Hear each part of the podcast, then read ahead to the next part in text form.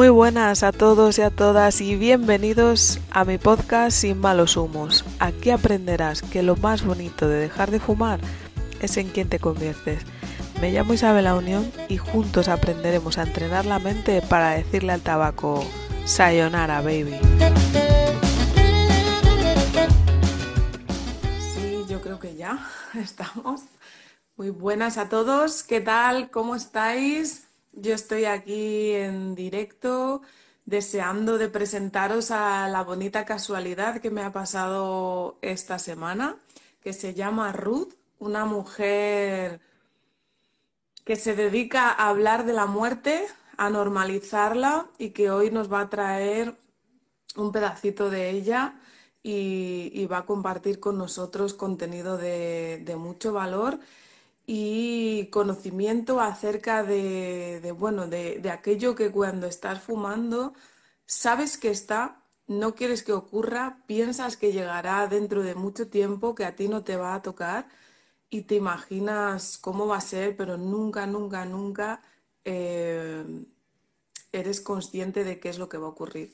Así que voy a decirle que, que se conecte. Ver.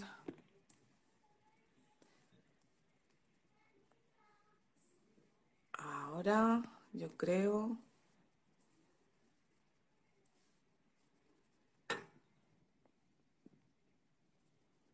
Muy buenos días.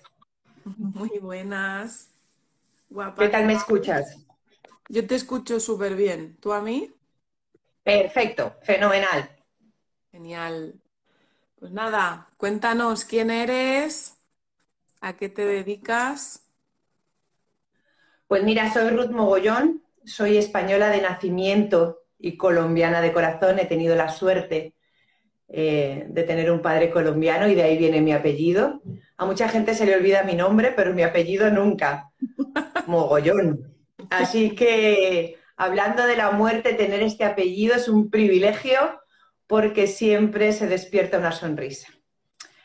Pues Ruth Mogollón es una persona que no es que hubiese vivido de espalda la muerte, pero las muertes que pasaban por su vida, pues la tocaban suavecito. Un abuelo, una persona en la lejanía, porque yo estoy en los Urrutias, en una pequeña población de la región de Murcia, al lado del Mar Menor, hasta que en el 2009 murió una de mis mejores amigas de infancia.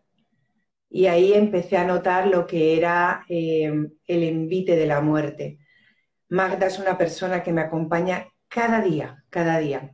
Además, eh, cuando tienes el privilegio de compartir la vida con personas maravillosas, el legado que te dejan en el corazón es para siempre. Pero además, ella murió en Colombia, yo no compartí esa muerte, pero en el siguiente, la siguiente visita que yo hice a Colombia, su madre me regaló este anillo. Y ese anillo me acompaña cada día y me recuerda lo que fue mi vida a su lado. Y fue maravillosa. Pero bueno, era una amiga, estaba enferma, tenía lupus y gracias a Dios murió porque lo que venía era durísimo y tampoco se merecía una persona de luz no se merecía morir dentro de esa oscuridad. Así que gracias a Dios hizo su viaje final muy jovencita. Cuando yo noté de verdad la muerte y lo dura, lo implacable, lo brutal que puede ser, fue acompañando a mi padre en su proceso de morir. Fueron dos meses muy complicados te digo que era algo que yo no esperaba. Mi padre estaba envuelto por el Alzheimer, además. La gente no muere por el Alzheimer, muere con Alzheimer. Y el Alzheimer tiene muchas eh, complicaciones, entre esas caídas, caídas, caídas, caídas. Yo bajé 16 kilos en 20 días. Yo no sabía lo que estaba pasando, no entendía nada. Eh, pero papá me regaló me hizo el mayor regalo que se puede hacer a una hija, en este caso yo lo sentí así, que fue regalarme el momento en que moría. En el momento que él moría, todo lo que había sido espantoso se volvió un regalo. se volvió mágico, se volvió maravilloso. Él se murió con su mano sobre la mía. Y yo sentí en ese momento que me regalaba un propósito de vida. Yo he sido 16 años agente inmobiliaria, me lo he pasado pipa, Isabel. O sea, es que es espectacular porque estás trabajando con la ilusión de la gente todo el tiempo. Entonces estás regalando ilusiones y al mismo tiempo las sientes tú cada vez que vas a notaría y le das las llaves de su nueva vivienda a una persona. Y en el momento que pasó esto con papá, fue algo que dentro de mí empezó a tomar sentido. Papá murió muy mal. Yo vi morir a mi padre de una manera que mm, no quisiera que muriese nadie. No tengo enemigos, pero si los tuviese, tampoco se lo desearía. Porque fue muy mal. Y murió de una manera en la que me obligó a mí a tomar decisiones por él. Y aunque yo tenía 48 años, no era una niña, me sentía indefensa, absolutamente indefensa, tomando decisiones por un hombre de 79, porque él en ese momento ya no podía hacerlo. Y ahí fue donde yo sentí, tengo que volver, porque papá murió en su tierra, murió en Colombia, tengo que volver a España a que la gente tome decisiones, tome decisiones y las tome a tiempo, porque si los pilla como a mi padre, no van a poder hacerlo y sus hijos van a tener que hacerlo, o su mujer, o un tutor, o los médicos. Y no sé cuál de esos panoramas es peor para el que está muriendo. Total. Y a día de hoy, entonces, ¿qué, qué nos puedes comentar acerca de la muerte? Pues que la muerte importa, Isabel, que la muerte importa. Gracias por... Esa pregunta me ha encantado tal como la has formulado, porque es algo así que me ha salido de dentro. La muerte importa. La muerte es uno de los eventos más especiales que van a suceder desde la vida. Em, por eso eh, tenemos un movimiento precioso, una asociación y un festival que se llama Dándole vida a la muerte porque la muerte importa. ¿Y por qué importa? Porque junto con el nacimiento, cuando se da, es absolutamente inevitable. Es lo único, lo único, desde que nos gestan, que ya es seguro en nuestro presente y en nuestro futuro. Porque, ¿quién dice, Isa, y te voy a dar un susto, que mientras estamos haciendo este directo, yo no me muero? Podría, porque ya cumplo con la condición única, estoy viva. Claro, claro.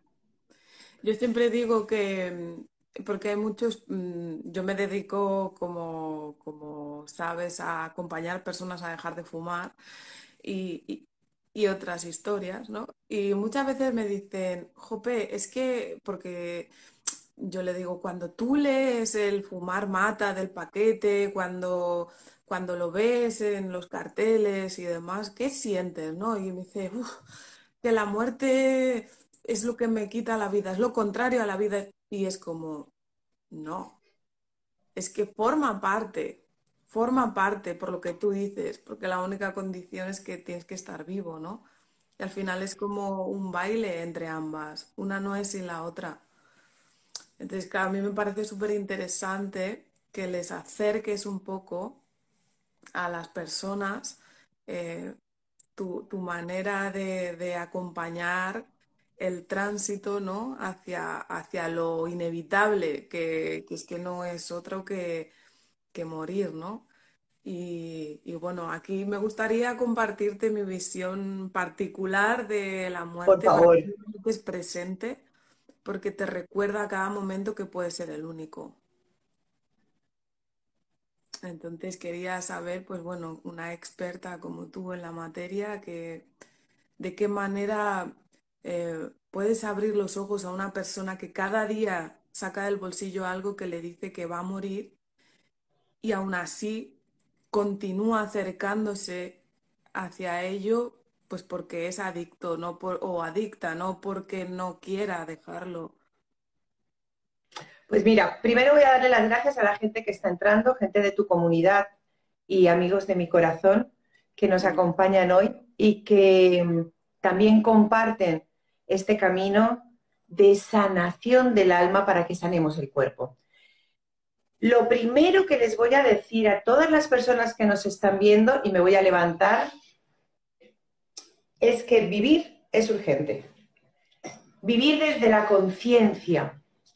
Esta camiseta la deja Pau Donés para que todos nos acordemos de la importancia de vivir. ¿Y cuándo reconocí yo la importancia de vivir? En el momento que me azotó la muerte. ¿Por qué? Por eso mismo que tú acabas de decir. Porque en ese momento tomé conciencia de que cada segundo es un regalo. Lo primero que yo hago cada día al abrir los ojos es decir gracias por haberlos abierto y por todo lo que vaya a suceder durante el día. Lo interprete yo como mejor o como peor, pero por todo. Os habla una exfumadora. Eh, una persona que lo que hacía era coger los cigarrillos y cambiarlos a una pitillera. ¿Por qué? Para no leer lo que decía el paquete. Si me quedaba con el paquete, le metía mi tarjeta de presentación en el plástico. Entonces, imaginaros qué bonito era sentarse con un cliente de la inmobiliaria, poner el paquete de cigarrillos encima junto al café y que se viera mi preciosa cara. No se veía fumar mata. Pero había una cosa muy importante, que aunque yo cambiase los cigarrillos de lugar o le pusiese la tarjeta a esa cajetilla yo ya sabía lo que estaba haciendo.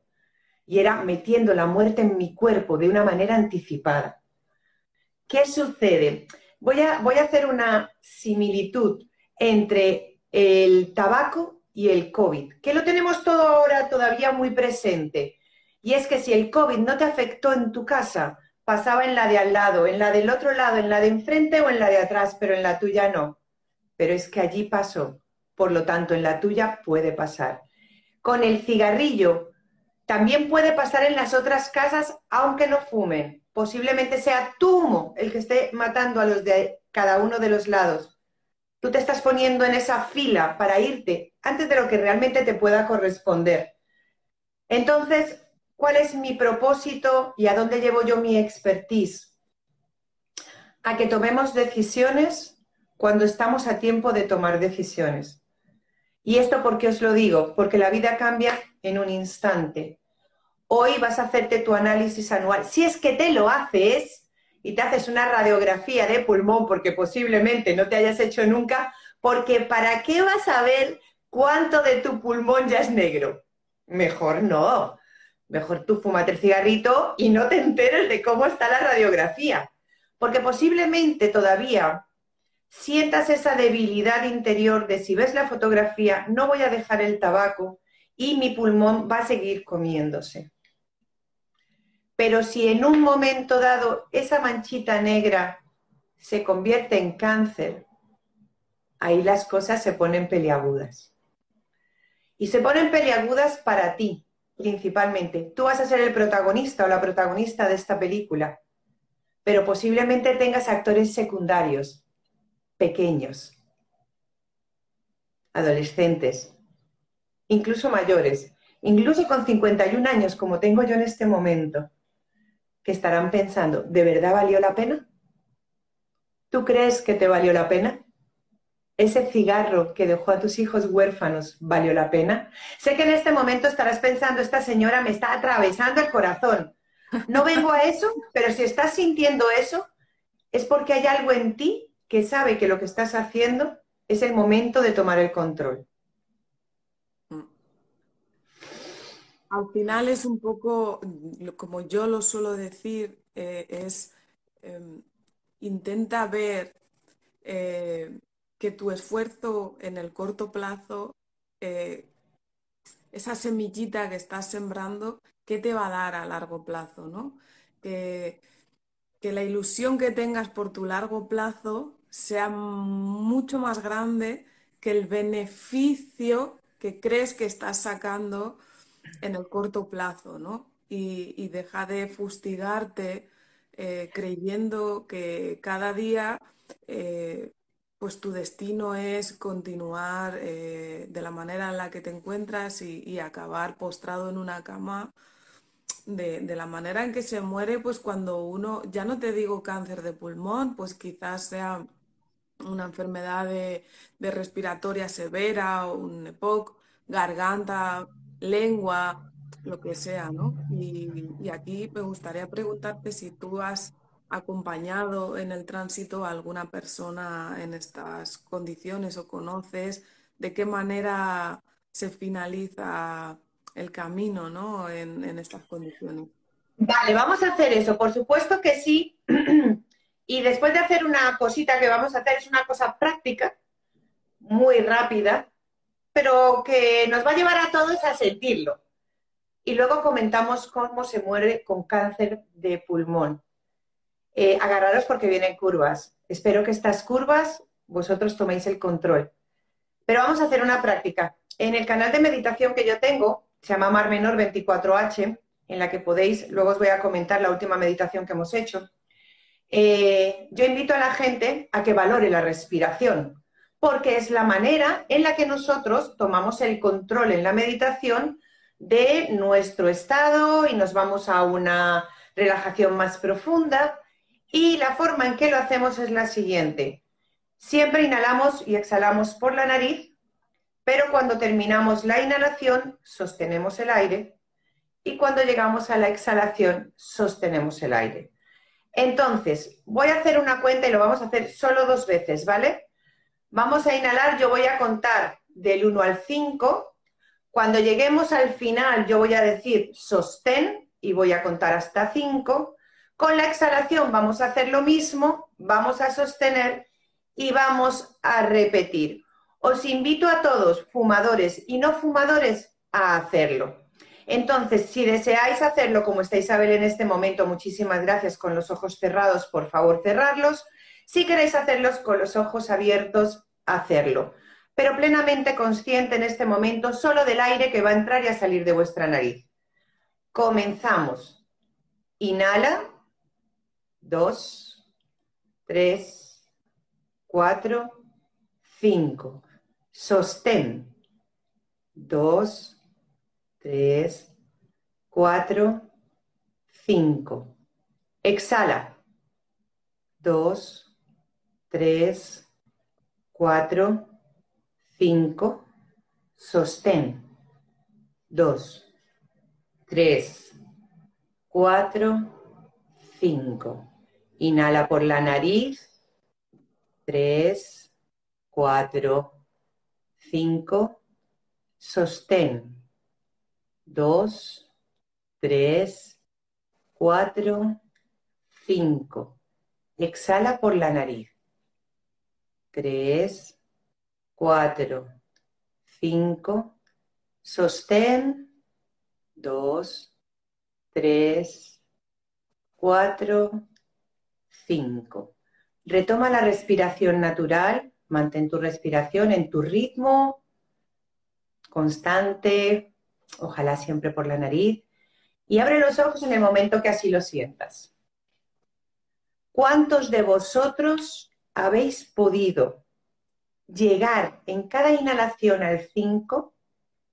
¿Cuántos habéis podido sostener los 5 segundos? y viceversa. Ahí os vais a dar cuenta del valor de la respiración. Si yo en este momento, sin ningún entrenamiento, os dijese, inhalar profundamente, taparos la nariz y aguantemos un minuto.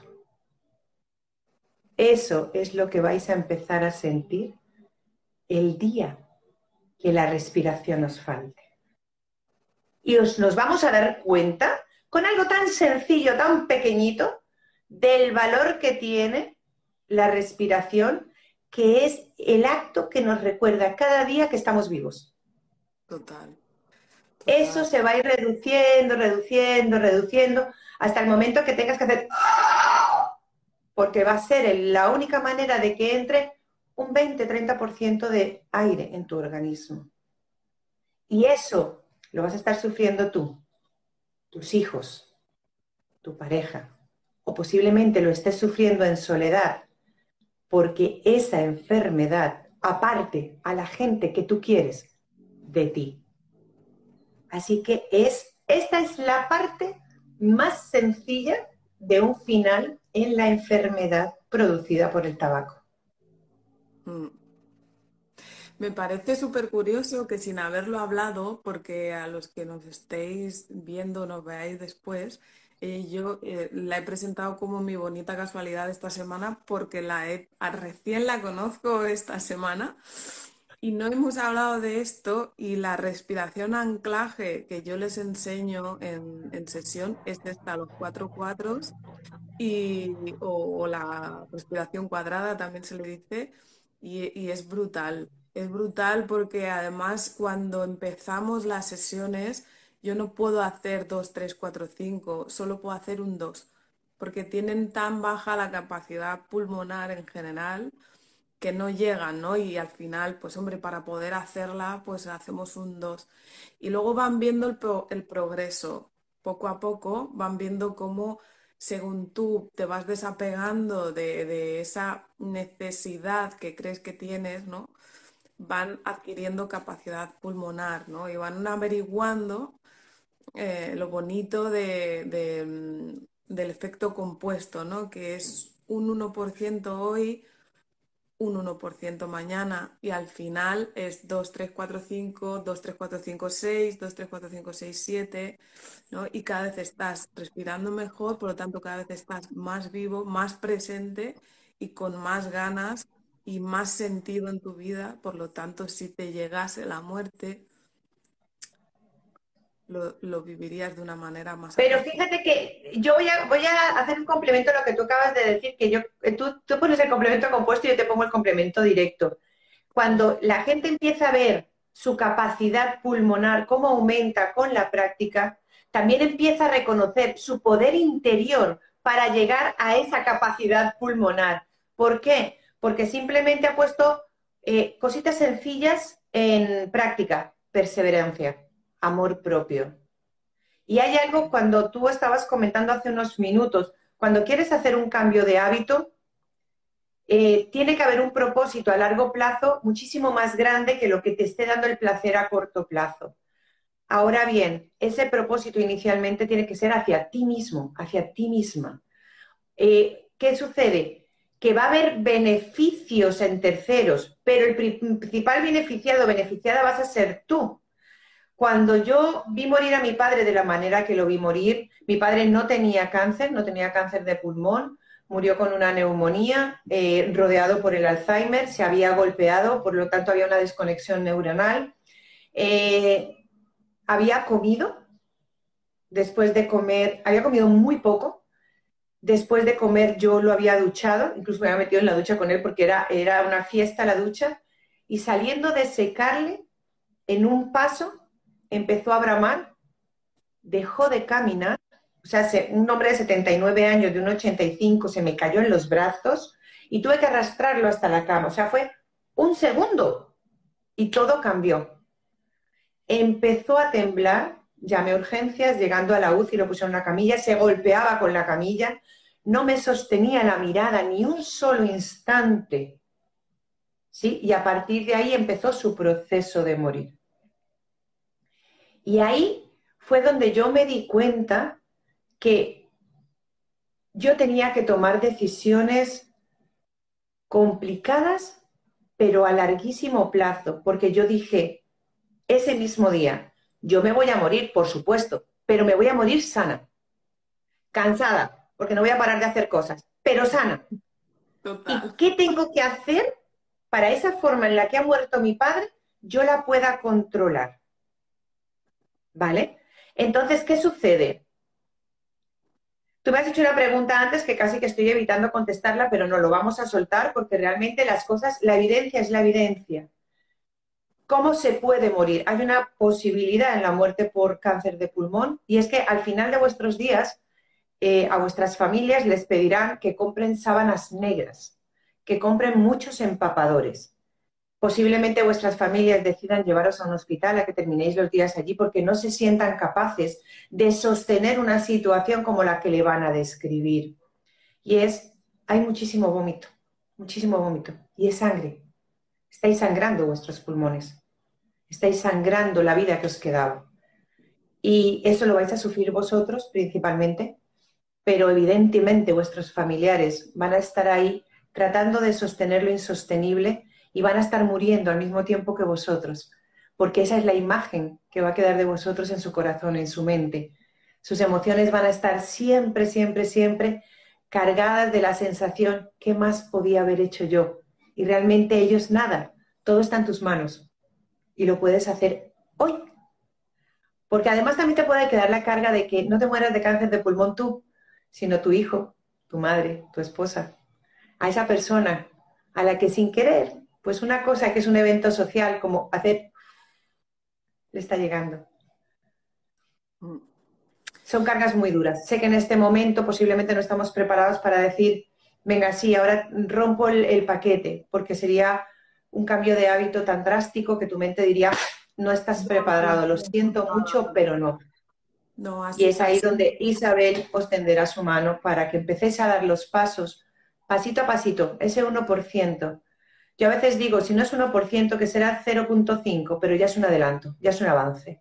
Sí, exacto, eso es antes has, hecho un poco una analogía con el COVID. Yo esto lo hago muchísimo. Nunca lo he hecho en directo, pero sí que cuando, cuando pregunto, ¿no? ¿Cuándo es la última vez que sufriste o tuviste miedo o, por, la muerte o algo así? error Me dicen eh, en, pandemia, ¿no? Me dicen en pandemia yo lo pasé fatal, no podía salir eh, sin, ir con la escafandra, con el no sé qué, ¿no? Y entonces, y claro, son personas que fuman, ¿no? Y entonces yo les digo, claro, claro, claro, digo, se ocupó mucho eh, la gente de arriba de que tú tuvieses ese miedo, no sé con qué fin, pero está claro que había intereses más allá de de, lo que parecía que estaba ocurriendo, ¿no? Porque la pandemia del COVID, la pandemia del COVID.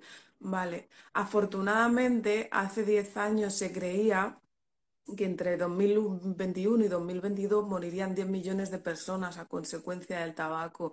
Y afortunadamente han sido 8 millones de personas, por lo cual algo vamos avanzando, ¿no?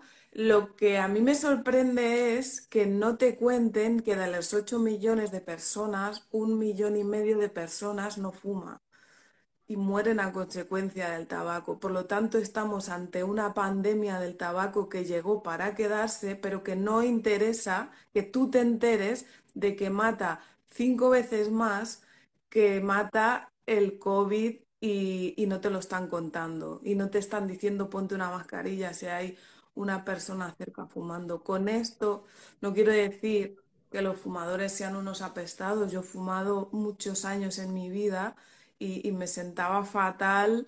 Eh, de hecho, era la mítica fumadora que se iba porque hasta se avergonzaba, no quería que le echase el lume a nadie ni nada, ¿no? Y esto lo vivimos todos en algún momento, ¿no? No, no quiero que te sientas mal, pero sí lo que quiero es que dejes de creerte las patrañas y las historias que, te cuentan en la televisión respecto de la muerte, de las pandemias, de la gente que muere en los hospitales, que salía gente ahí así con caras, porque realmente mayor pandemia que la del tabaco y la del alcohol no existe y no nos están contando que está muriendo muchísima más gente que murió por el COVID, ¿sabes? Entonces yo quería también dejar claro esto, que sin que cuidado con los cuentos que te cuentan y cuidado con los mantras que vas escuchando por ahí. Totalmente totalmente de acuerdo. Hay eh, ¿qué sucede? Que la pandemia, el COVID, ha sido así como ¡pum! pico, ¡rum! Pero el tabaco, desde el Malboro este, el hombre maravilloso que aparecía en su caballo con su paquete, y, las divas en la televisión con su cigarro largo, maravilloso.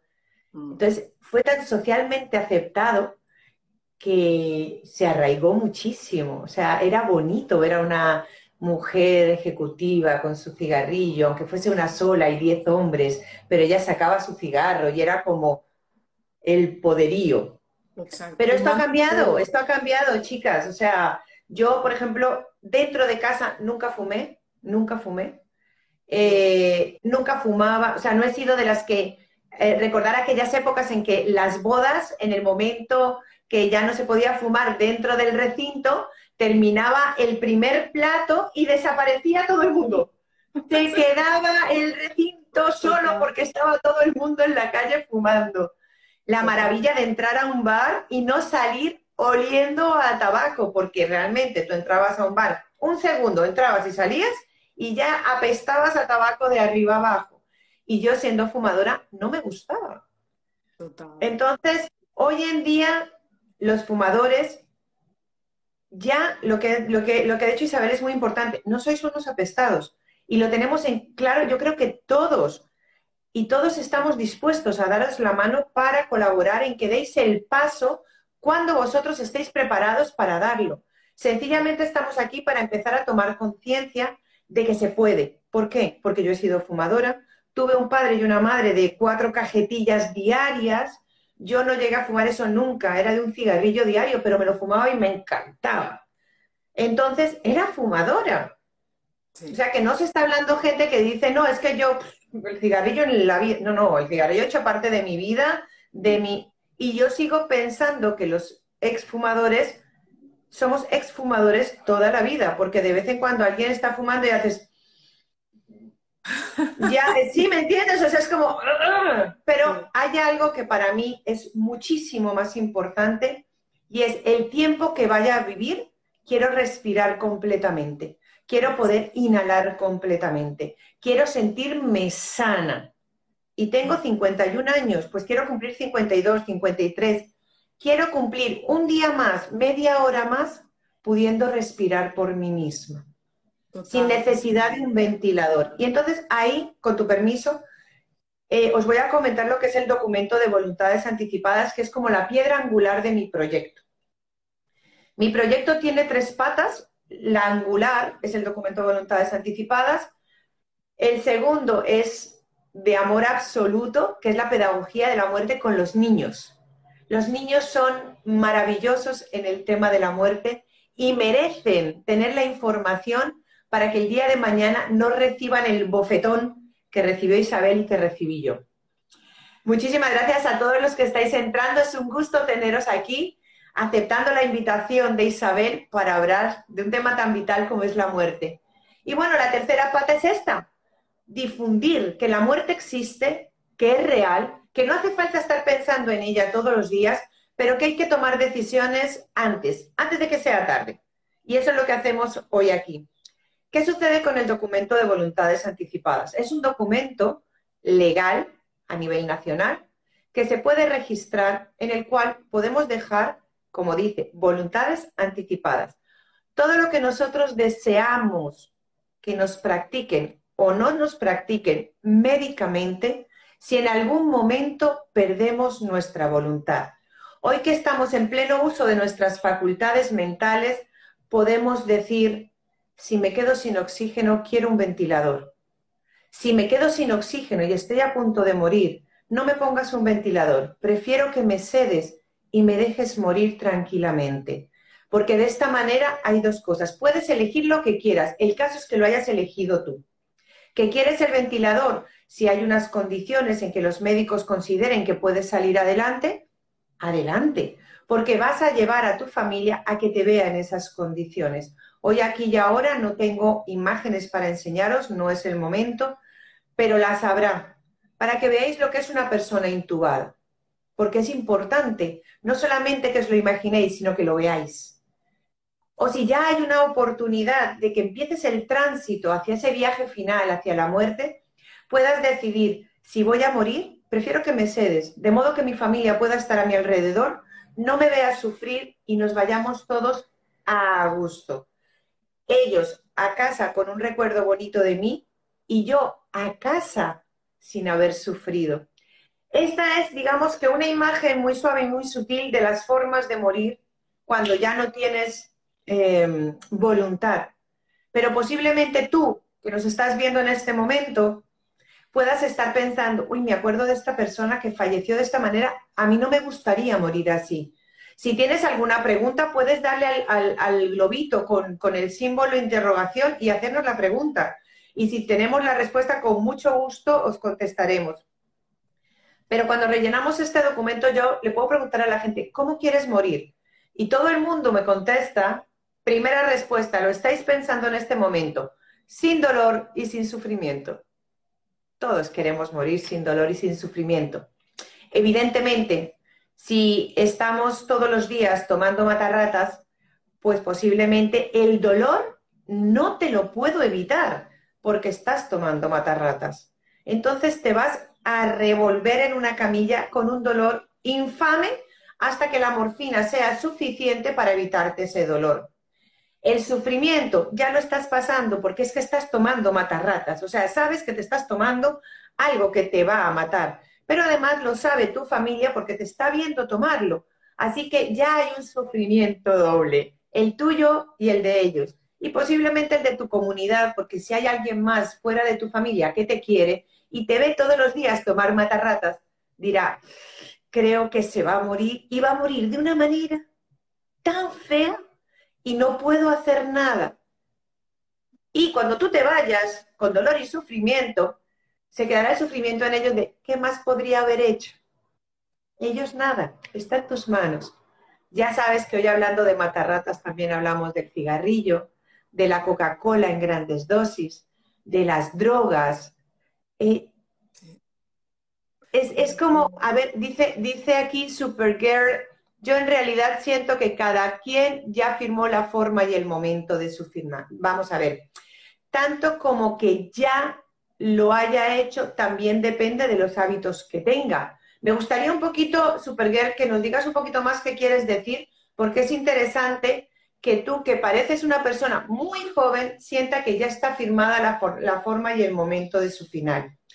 Eh, hay gente que piensa en el destino. Yo en este momento os estoy diciendo que si no vamos a ese documento de voluntades anticipadas, si no tomamos conciencia y no tomamos control, estamos dejando nuestra muerte al azar, cuando muchas cosas podríamos controlarlas y firmarlas hoy cada uno de nosotros.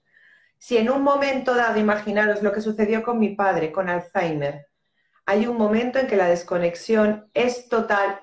El alma contrata una vida y su muerte. ¿Y tú qué puedes hacer hoy para que eso sea diferente? No te voy a decir ni mejor ni peor, sino diferente. Porque una cosa es lo que el azar tenga en nuestro camino y otra cosa es lo que la conciencia pueda permitirte a ti hacer. Te lo digo con conocimiento por este documento. En el caso, por ejemplo, te voy a poner un ejemplo claro y es la muerte de mi padre. Mi padre fue un genio. Tres carreras, dos doctorados, maestría, cinco idiomas de forma autodidacta y cuando te abraza el Alzheimer, nada de eso sirve para nada. Él no firmó ningún documento. Y a mí me dijeron, si lo intubamos y lo sedamos, este hombre se calma. Lo único que entró en mí, en mí fue calma. Dije, hacer lo que sea, pero que este hombre se calme. Si yo hubiera tenido los conocimientos que tengo hoy, hubiera preguntado, ¿está en proceso de morir? Me hubieran dicho que sí. Y le hubiera dicho, ¿y para qué sirve intubarle? Sedarle. Sedarle y permitirle que tenga una muerte sin un tubo metido en su garganta porque fue doloroso para mm. él, porque le tuvieron que introducir ese tubo. Y para mí no hubo dolor porque yo no sentí ese tubo, pero verle morir con ese tubo metido en la garganta es una imagen que a mí nunca se me irá de la cabeza. Mm. Yo aquí guardo el amor, pero aquí está esa imagen. Y no hacía falta. Me recuerda mucho a, cuando, cuando yo iba a parir, por cierto, se me quedan dos cosas en el tintero que luego te quiero preguntar. Sobre cómo afrontar el aborto espontáneo, que es una muerte. Y la otra sobre qué tips le puedes dar a las personas que tienen miedo a la muerte, ¿vale? Pero antes de esto, quiero comentar que me recuerda un poco cómo eh, cuando, cuando me entero que estoy embarazada y que voy a parir, yo no lo sé, pero de repente descubro que puedes elegir la manera en que quieres que nazca, que llegue a la vida tu hijo o tu hija o tus hijos o tus hijas y que no ha sido respetado durante muchísimos años y al final estamos hablando de lo mismo, ¿no? Lo, único que en mi caso era traer a la vida y en el tuyo es acompañar a finalizar el camino de, la vida, ¿no? Y, es súper, súper importante que no solo tengas tu derecho, sino que, que, que, joder, que, que tomes la decisión de qué es lo que quieres, quién eres, quién eres y en base a quién eres, cómo quieres que eso suceda, ¿no? Me parece además, no solo, es que me parece bonito, me parece bonito, ¿sabes? Así que... Absolutamente. Has entrado en un tema que para nosotros es eh, bonito, es que lo has dicho, es que no hay una palabra mejor, es que es bonito. Y es, ¿por qué no le damos el mismo significado y el, la misma importancia? Por eso yo digo, la muerte importa, que es un término que, copio a Glinis German, que es la cabeza de nuestro festival Dando Vida a la Muerte, y es el festival es Dando Vida a la Muerte porque la, muerte importa, porque importa tanto como el nacimiento, porque exactamente si tú en el nacimiento, eh, el baby shower, las expectativas, la ropita, la cuna, la pared de un color, que se vea bonito, que sea agradable, que cuando el bebé llegue tenga unos colores preciosos, que huela bien, que tenga una temperatura.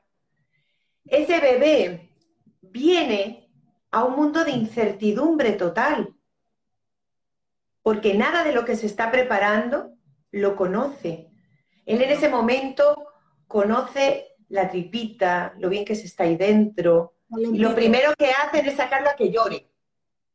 Total. Y con eso ya sabemos que está vivo. ¿Por qué? Porque ha respirado ya inhaló. Y resulta que la muerte, ¿cómo termina? Exhalando. Liberando el alma. Entonces, nosotros con ese documento de voluntades anticipadas también anticipamos. Hay una cosa preciosa que en el Festival Dando Vida a la Muerte os invito a todos del 29 de octubre al 2 de noviembre. Vamos a tener a dos mujeres maravillosas inglesas que tienen algo que se llama The Coffin Club y es el club de los féretros. Da la casualidad de que si a los mayores le dices qué tipo de féretro quieren para morirse, ninguno lo quiere ni blanco, ni negro, ni marrón. Todos los quieren con arcoíris, con flores, de colorines. Vienen sus nietos a, a ponerles cositas, les meten flores naturales. ¿Por qué no puedes escoger tu último pijama? ¿Por qué tienes que dejarle a que tu hijo vaya y busque en el armario qué ropa ponerte. Posiblemente tú te quieres ir desnudo, porque a la hora de la verdad igual has venido. ¿Para qué quieres ropa? Y si decides incinerarte, ¿por qué no, como he hecho yo, y voy a mencionar aquí a una gran amiga argentina, a Milisa Franco, que hace cositas de barro, le dices, hazme una urna, la que tú quieras, pero sé que esa urna va a estar hecha, a estar hecha con amor infinito, pensando, Ruth está como una cabra, pero si ella quiere su urna, le hago su urna, porque ella incluso tuvo el corazón de preparar la urna para su mamá. O sea, es que, ¿por qué no puedes preparar tu despedida de tus amigos? ¿Por qué te tienes que ir a un hospital. Yo recuerdo cuando mi suegro, al que amo profundamente y se fue hace 10 años, eh, lo llevamos al hospital y miró a su hija y le dijo, sabes que de aquí no salgo. Cuando vamos a morir, lo sabemos. ¿Por qué en ese momento y antes, por qué no hoy? Hacemos una cena, una reunión con nuestros amigos, nos tomamos un mate, una infusión, una Coca-Cola, aunque sea matarratas, un vino, el mejor vino, y nos decimos, siento si algún día la cagué contigo, perdóname. Por todo lo que hemos vivido, gracias, te amo. Y si te vas hoy, mañana o en un año, ya le has entregado a las personas que tú quieres ese momento. Y dentro de un año, si seguimos aquí, pues volvemos. Sé que los que me estáis escuchando podéis estar conociendo las palabras que estoy usando, y esa fue la meditación que hicimos ayer, que era despidiendo a un ser querido con el Hoponopono. Lo siento, perdóname. gracias. Te amo. Si tú le dices eso a una persona, ella si quiere transitar, lo va a hacer sin problema. Pero si lo quieres hacer tú, tú ya has liberado tu alma. Solamente tienes que dejarlo salir. Me gustaría leer lo que nos ha escrito por aquí. Eh, es que tenemos unas cosas preciosas. Supergirl, no sé cómo te llamas, quiero saber cómo te llamas, pero el Supergirl me encanta. Yo tengo que ser, encontrarme y amarme sanamente para vivir en conciencia esta vida. No te conozco, pero te amo. A ti, yo tengo que ser, ser, meterte en ti, encontrarte, amarte. Lógicamente, si tú vives de esta manera, hay algo maravilloso y es, si no firmas ese documento del que yo estoy hablando y tú ya estás en el ser, en tu esencia, si te has encontrado y te amas, vas a tener un proceso de aceptación de lo que sea que venga maravilloso. Estoy contigo y amo lo que acabas de escribir. Pero da la casualidad de que todos no subimos esos escalones para encontrarnos con nuestro ser. La naturaleza de nuestro ser es el equilibrio, la salud y la felicidad. La nuestra, la de nuestro ser. Pero si estamos encontrando ese equilibrio, esa salud y esa felicidad en un cigarro, en una bebida, en la droga o en eso que va en contra de nuestro cuerpo, estamos desequilibrando todo lo demás. Y eso es lo que hoy Isabel y yo queremos haceros traer a vuestra mente para que lo integréis, lo transforméis y como dice Supergay, encontréis vuestro ser, os améis. Primero vosotros, cada uno de nosotros, cada uno de los que nos está viendo. Así es, porque aparte Dice la Biblia, ámate a ti, ámate a los demás como a ti mismo. Y nos ponemos de alfombra para todos los demás. ¿Y nosotros qué? No, primero tú, lo que está diciendo Supergirl, primero yo, mi ser. Porque si yo me amo a mí, estoy en disposición de amar. De otra manera es imposible. ¿Qué vas a decirnos, Isa? No, que digo que es, que es así y además que cuando tú decides dar el paso de liberarte de, de esas sustancias, personas o situaciones que son tóxicas, ¿no? Ya vas a, vas a vivir un poco parte de, de una muerte de una parte de ti, que por cierto cuando muere no quiere decir que deje de existir, sino que esa parte de ti ha finalizado, pero gracias a ella ahora, hoy eres quien eres en este momento, ¿sabes? Entonces se me viene a la cabeza, me acuerdo una relación toxiquísima, peor que el tabaco. Yo tuve una pareja muy tóxica y me acuerdo que un día me preguntó, ¿por qué no te suicidas? Bueno, en ese momento, claro, lo primero que piensas es en matarlo pero bueno. ¿Por qué no lo haces tú, cariño? le doy las gracias porque realmente cuando, cuando no le encuentras el sentido a, por ejemplo, a dejar de fumar o a activarte, cuidar tu templo, que es tu cuerpo, tu hogar, que es tu cuerpo, el único que existe y el que va contigo a todas partes, y yo le pregunto a mis clientes, ¿por qué no te suicidas? Y entonces empiezan a sacar la lista de las cosas que le dan sentido a su existencia. Y entonces le digo, ok, pues que sepas que cuando te mueres, no es en el momento que dejas de respirar. O sea, digamos que el viaje finaliza cuando ya nadie se acuerda de, de lo que tú eres. Y lo quiero ligar con lo que decía Supergirl, ¿sabes? Sobre todo, es que has dicho algo ahora que me, me ha puesto los pelos de punta. Y es que eh, la gente va a estar, eh, deja el cigarro, deja el cigarro, deja el cigarro, sin, valorar lo que, lo que significa en cuanto al esfuerzo. Pero llega un momento en que la gente ya desiste. Entonces empieza a pensar si la gente ya está desistiendo, porque posiblemente dentro de un tiempo diga, si a mí no me aporta, me aparto. Exacto. Y entonces ya eso que era amor, por el mismo amor que se tienen a sí mismos, deciden con quién sí, con quién no. Y es absolutamente respetable. Con tu permiso voy a leer el mensaje de otra sanadora a la que amo y es MJ. Dice, cuando mi abuelo entró en las últimas horas fue en el hospital. Yo era el familiar que se encontraba con él en ese momento. La doctora me explicó lo que estaba pasando y me preguntó qué hacer. Y aquí viene lo más importante. Yo lo tuve claro porque él me lo dejó dicho y me regaló la calma de hacer su voluntad. Ah, ah, vale, que estamos en Obsidiana Junta. Genial. Bueno, el asunto, lo que dice MJ, eh, ese abuelo tuvo el privilegio de tener una persona a su lado que le representó con la tranquilidad de llevar sus palabras y su voluntad hasta el final. Si ella era la persona con la que él estaba en este momento, él escogió a la persona ideal para que le representase. Si MJ no hubiese estado al lado de su abuelo, ese doctor, esa doctora, hubiera tomado las decisiones que el protocolo médico marca y posiblemente hubiesen estado en contra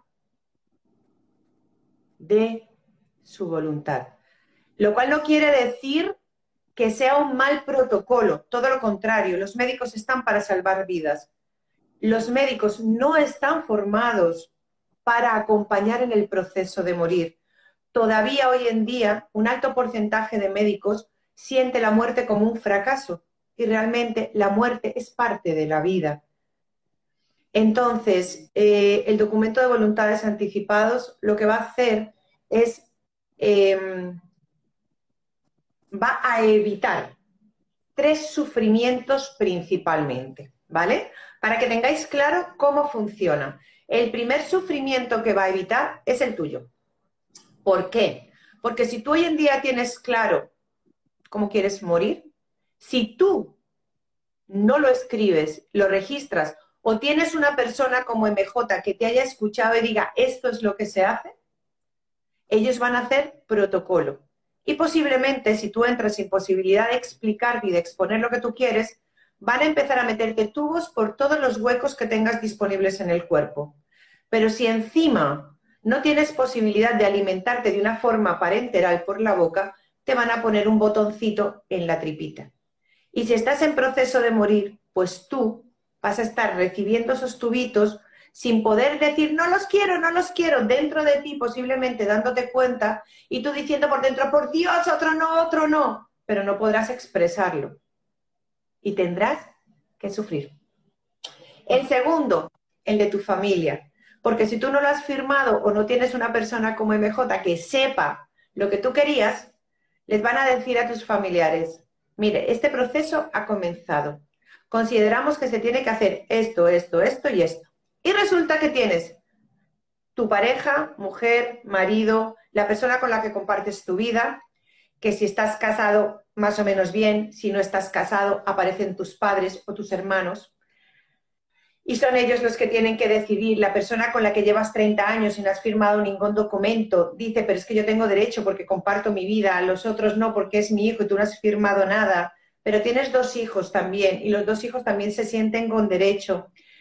Y en ese momento tú te estás muriendo, tú estás con el dolor, tú estás con el sufrimiento, ellos están tratando de pensar lo mejor que es para ti, como no se ponen de acuerdo, hay un comité ético Mientras que el comité ético habla con cada una de las partes, tú sigues muriendo, sigues sufriendo, sigues con dolor y ellos siguen entre todos tratando de hacer lo mejor que saben con las herramientas que tienen para darte la mejor muerte.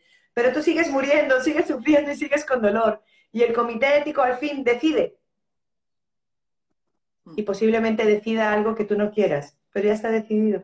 Es muy importante esto que estás diciendo porque... Y el tercer sufrimiento que evitamos la calma. Es el del servicio médico. Claro. ¿Por qué? Porque si tú lo has escrito, posiblemente les ahorres pensar, protocolos, dinero, que también es importante, ¿por qué no decirlo? Dinero, que para qué se va a utilizar si tú en realidad no lo quieres. Y en muchas ocasiones yo estoy segura que los médicos piensan, ¿y yo para qué hago esto si esta persona en uno o dos días va a fallecer? Pero el protocolo le obliga y como no lo haga y no lo escriba, el día de mañana el juicio puede ir contra esa persona que no llevó a cabo ese tratamiento. Entonces, evitas tres sufrimientos, pero el más importante es el primero, el tuyo. El tuyo. Así que, gente, estamos a tiempo. Si estás viendo esta charla, que gracias a Isabel estamos haciendo hoy, 12 de octubre, por algo es. Está claro. Y, además, eh, nos queda nada, a ver, nos quedan unos minutillos. Me gustaría concluir y tenemos ahí preguntas en el tintero, así que habrá que repetir. Sí, tengo las dos aquí escritas, ¿eh? no creas que se me ha olvidado. Eh, te lo voy a decir rápidamente. Tips para perder el miedo a la muerte. Ir viendo estas charlas. Os invito a que del 29 de octubre al 2 de noviembre atendáis el festival Dando Vida a la Muerte. Lo podéis encontrar en mi perfil, Ruth Mogollón, lo podéis encontrar en Dando Vida a la Muerte. Por favor, registrar, registraros. ¿Por qué? Porque viendo el festival es la tercera edición con ponencias preciosas. Sencillamente verlas y sentir ¿vale? Porque nosotros abordamos la muerte desde la vida, o sea, lo que queremos es, lo que decía Supergirl es muy importante, muchos hemos escuchado siempre lo de morir dignamente. Para morir dignamente, has de haber vivido dignamente. Identifica qué es para ti la dignidad y empieza a vivir de esa manera. Identifica qué tipo de persona quieres ser y qué tipo de legado quieres dejar. Y ya en ese momento estás empezando a organizar tu vida y tu tránsito y el legado que quieres dejar atrás. Entonces, pensar en la muerte es, piensa que se va a ir tu cuerpo. Di todos los días buenos días y adiós, porque no se sabe cuándo va a ser. Igual que dices buenos días y dices adiós, cuando te acuestas a dormir, puede que ese sea el último sueño, puede que no. Agradece todos los días que has vuelto. Pero ten en cuenta que un día nos vamos a ir físicamente, pero que si ya conoces a alguien que se ha ido y late en tu corazón, tú también vas a latir en el corazón de otras personas. Y eso es lo bonito. Igual que muchos dicen, es que no sé qué hay más allá. Tampoco sabían lo que había en el más acá cuando naciste y aquí estás. Y aquí estás. Es así. Pero de todas formas, dentro de las meditaciones que, que tengo grabadas en el canal, hay una que se llama Crea tu lugar ideal de descanso. ¿Por qué? Porque tenemos el poder de crear ese lugar al que queremos ir.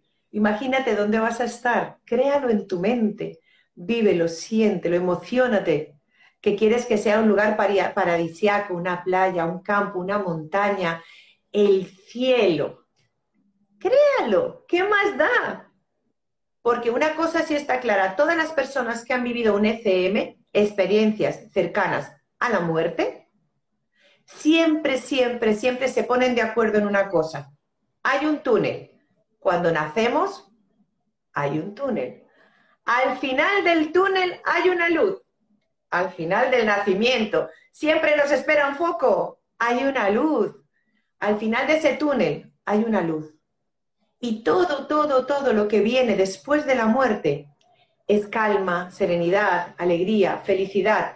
Lo cual no puedo decir que sea lo mismo después del nacimiento, porque cada uno, con la edad que tengamos, hemos vivido lo que hayamos vivido. Y sabemos que no todo ha sido una balsa de aceite, habrá habido piedras en el camino, pero hoy en día tú eres tu mejor versión porque has caminado ese camino. Y el segundo que me preguntabas, lo del aborto espontáneo. Este es un tema tan importante que abordarlo en tan poco tiempo me parecería cruel porque abriríamos un melón que es infinito. Eh, yo tengo dentro del grupo de voluntarios de la Fundación Meta Hospice está una mujer absolutamente mágica que es Inma Subirana, a la que os invito a seguir, y ella es la que nos da la mano y nos guía en, en la muerte perinatal y a temprana edad. Y yo creo que un tema tan importante no es para un minuto, es para seguir a los expertos en ese tema. Absolutamente. Yo te lo he traído porque tuve tres y, para mí fue un antes y un después en el concepto de, vivir la, muerte, ¿no? Entonces más adelante lo, abordamos y, y, con gusto y con ganas y con ilusión, ¿no? Que es como hay que hacer las cosas. Por concluir, os traigo un tip que sirve para tu vida, para tus relaciones y para todo. Si tú tienes un plan, que es lo que nos está diciendo Ruth constantemente, que tengas un plan y que lo visualices y que lo lleves a cabo y tomes decisiones en función a quién eres y qué quieres eh, para ti, la serenidad va a aumentar, sí o sí, sí o sí. Yo cuando me casé con mi marido le dije es un papel. El día de mañana pasa algo, rompemos el papel y va a pasar esto, esto, esto y esto. Nunca pensamos en dejarlo ni en nada porque ya sabemos lo que va a ocurrir. No nos raya, no nos preocupa, no vivimos tranquilos. Pues esto es igual. Es un trato contigo, quién soy, esta persona, cómo me quiero ir de aquí, de esta manera, quién quiero que me acompañe, así, así, así, ¿no? Plantándole una sonrisa a la vida y abrazando a la muerte, ¿no? Que es lo que... Absolutamente. Isa, te agradezco, quiero agradecerle muchísimo a Ralu que haya estado con nosotros con esas intervenciones, a MJ, a Irma Victoria, muchísimas gracias por compartir el embarcadero conmigo y la vida a todos vosotros, por supuesto que estoy dispuesta a hacer todos los live que sea oportuno para que todos entendamos que la muerte importa. Muchas gracias, Isa. Gracias a ti, bonita. Chao a todo el mundo y gracias de corazón.